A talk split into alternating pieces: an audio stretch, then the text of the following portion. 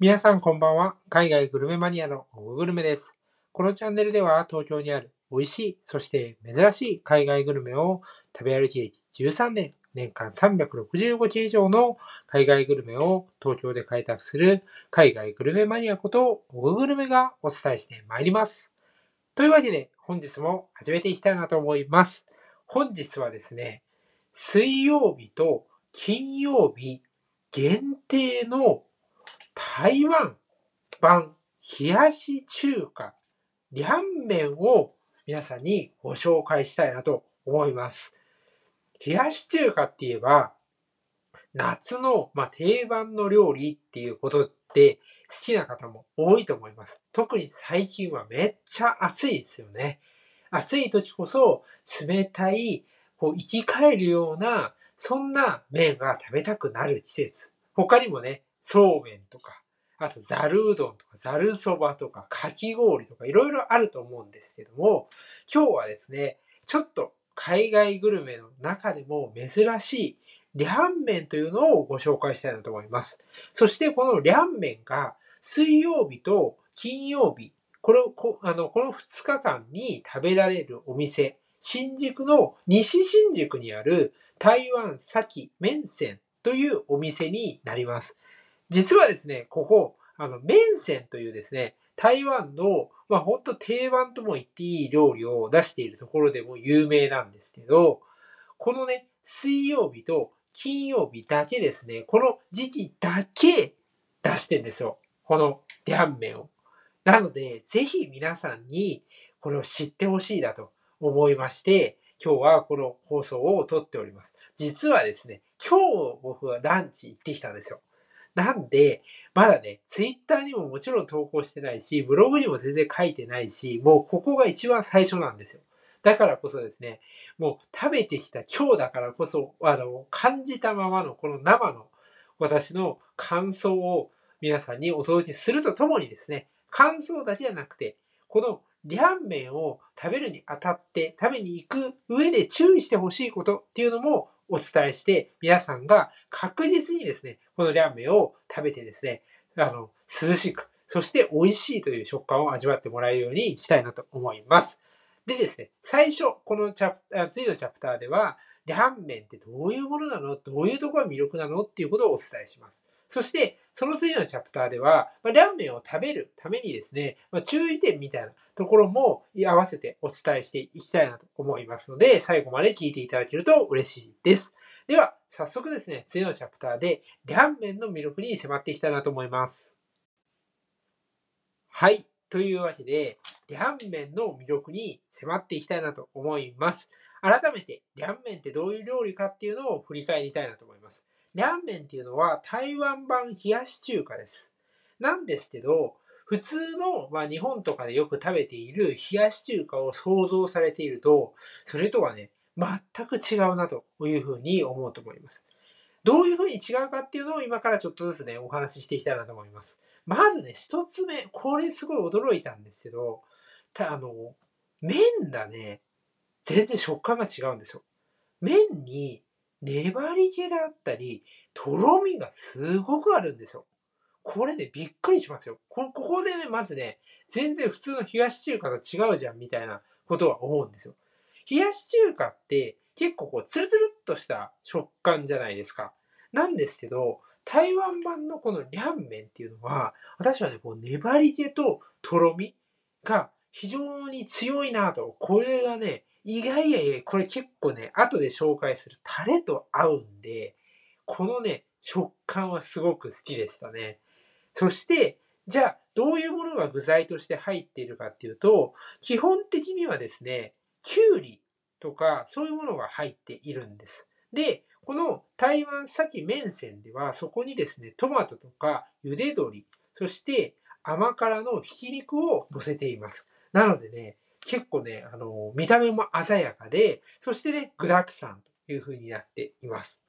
そして、二つ目ですね。これポイントがありまして、それがですね、これ常温なんですよ。すごくないですか？冷やし中華ですよ。冷やしって書いてあるよね。冷やし中華なのに常温なんですよ。これびっくりですよね。だって、冷やし中華さ、普通に冷たいじゃないですか。まあそれは名前からして、あのね、冷たいよね。それはざるうどんって書いてあるのにさ、あったかいもの出てきたら、えっ？て思うよね。っていう話なんですけど、実はですね、これね、あの、冷やし麺って言っても、日本の、え、ものとは少し違うらしくて、っていうのも、こう、氷水で冷やさないで、扇風機などで雪を飛ばすらしいんですね。で、それが、まあ、いわゆる常温になるわけなんですよ。これはね、台湾スタイルらしいんですよ。これはびっくりしますよね。だって、冷やし中華が常温なんですよ。なんですけど、なんかあの、食べ物で冷たくもなくあったかくもなく、こう、なんていうの、ぬるいみたいな、そういうのでちょっとあんまり美味しくないなって経験された方多分絶対いると思うし、僕もなんかあの、給食とかにそういう時あったんですけど、ちょっと、うっていう時あったんですけど、あの、別に給食はまずいというわけじゃないんですが、ちょっと、う、う、う、なん、どっちだ？みたいなことあったんですね。で、これがね、あの、常温が意外に美味しいんですよ。え？って思うじゃないですか。このね、なんて言うんでしょうね。嫌な感じじゃないんですよ、全然。これがすごいなと思って、どうやってこの、なんて言うんだろう、ふ、なんかこう、感情を表してるのかな、表現してるのかなってすごいね、不思議になるんですけど、これはね、今、あの、他のところにはない料理スタイルだなと思いました。そして、最後にポイントはタレです。これ、タレはですね、濃厚なごまだれを使ってるんですね。で、このごまだれが、この先ほど一番最初に紹介した麺のとろみとか粘り気によく合うんですよ。だから、その麺自体が具材をもちろん絡め取るのは一緒なんですけども、このタレも一緒にくっついてくるわけですね。それで、こう、麺とタレと具材が全部一緒になって口の中にヒュッと入ってくる。こう分離してない感じですね。これがね、楽しめるんですよ。しかも、このごまだれも、あの、なんだろう。重いみたいな、そういうごまだれじゃないんですよね。時々ね、あの、ごまだれちょっと苦手ですよっていう人いて、それっていうのはもうごまだれ自体すごい濃厚で、結構持たれるから私にはちょっと重いな、みたいな、いう人いるんですよ。それすごいわかるんですよね。なんですけど、ここはね、全然そういうことなくて、やっぱりね、こういう夏っていうね、暑くてちょっと食欲がなくなっちゃう、そんな時期にも食べられる、そんな、えー、冷やし中華。だからこそこのタレもそういう風になってるのかなという風に思いました。ぜひですね、このリャンメンを食べていただきたいので、今日はね、ここでご紹介をさせていただきます。次のチャプターではですね、ランメンを食べるための注意事項を述べていきたいなと思います。はい。というわけでね、えー、リャンメンの魅力を、えー、ちょっとでもね、分かっていただけたら非常に嬉しいなと思います。えー、台湾先麺線でですね、え、このリャンメンをですね、食べるためのポイントは2つあります。1つ目というのは、水曜日と金曜日です。あの、この2日間だけです。あまあ、曜日としては2日ですね。これだけしか出てません。なので、必ずですね、水曜日と金曜日にまず行ってほしいんですね。そして、2つ目の注意点があります。これはですね、予約しないとですね、なくなっちゃう可能性あります。いやー、食べたいのに行ってなくなってたら嫌ですよね。で、いやいや、なくなるわけないでしょうと思う方いるじゃないですか。あの、実はですね、この台湾先麺線っていうのは結構ですね、あの、台湾料理として知られているお店でして、あの、今日もですね、私、あの、11時半の開店の時に、まあ、前に並んでたのは一人だけだったんですけど、もうね、15分を満たないぐらいかな。うちにもう全部ね、あの、席が埋まってしまいました。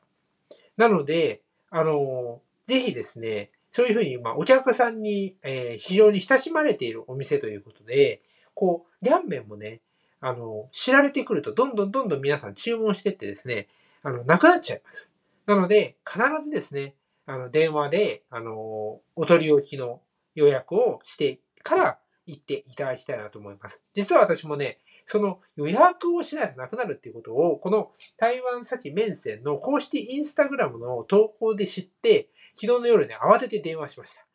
ね、あの、よかったです。ちゃんとね、食べられました。えー、なので、ぜひですね、あの、リャンメン、えー、食べていただければなというふうに思います。で、ちなみにね、あの、リャンメンはレギュラーサイズとハーフサイズがあります。ここ、あの、お店の名前にもなっている通り、えー、台湾、えー、先、麺線、麺線もすごく有名なんですね。麺線めちゃ美味しいです。これもね、最初食べに行った時はね、びっくりしました。いや、美味しいみたいな。あの、そう、そういうふうに思ったので、もしね、あの、二つとも食べたいよという方は、ハーフハーフなんていう形で頼んで注文いただけたらなというふうに思います。そんな感じでですね、えー、今日はこのリャンメンというのをいち早く皆さんにお届けいたしました。あの、夏になってね、非常に暑いので、冷たいもの、そしてさっぱりしたもの、爽やかなものを食べてですね、体の芯から冷やしてですね、心もですね、体もえー、満たされていただけたらなというふうに思います。この放送ではですね、どんどん、こう、東京で味わえる、この夏限定の海外グルメっていうのをご紹介していきたいなと思います。実はね、前の、一個前のね、エピソードのとこでも、イギリスのですね、夏に食べられる、えあの、デザートを紹介したらなかなか好評だったんですね。なので、こうどんどんどんどんね、こう夏、限定、限定弱いじゃないですか。僕もすごい限定弱いんですけど、これ日本人限定弱いよね。あの、そういうのを、えご紹介してですね、皆さんに食べていってもらいたいなというふうに思いますので、引き続き、えー、ポロキャスト聞いていただけると嬉しいですし、今回初めて聞いたよっていう方はですね、ぜひ、あの、登録を、えしていただけると非常に嬉しいです。ツイッターではね、